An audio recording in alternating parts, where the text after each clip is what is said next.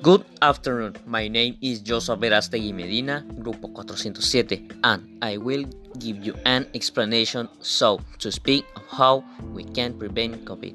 Okay, dealing with the COVID is a big problem since you have to be more careful and responsibilities to you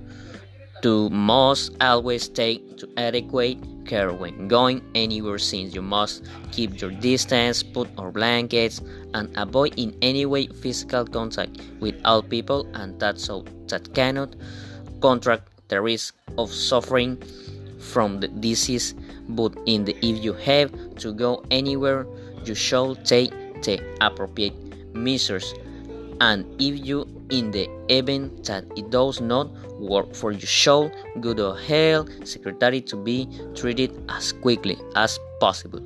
Unless you have used these forms of prevention you will not run kin of risk.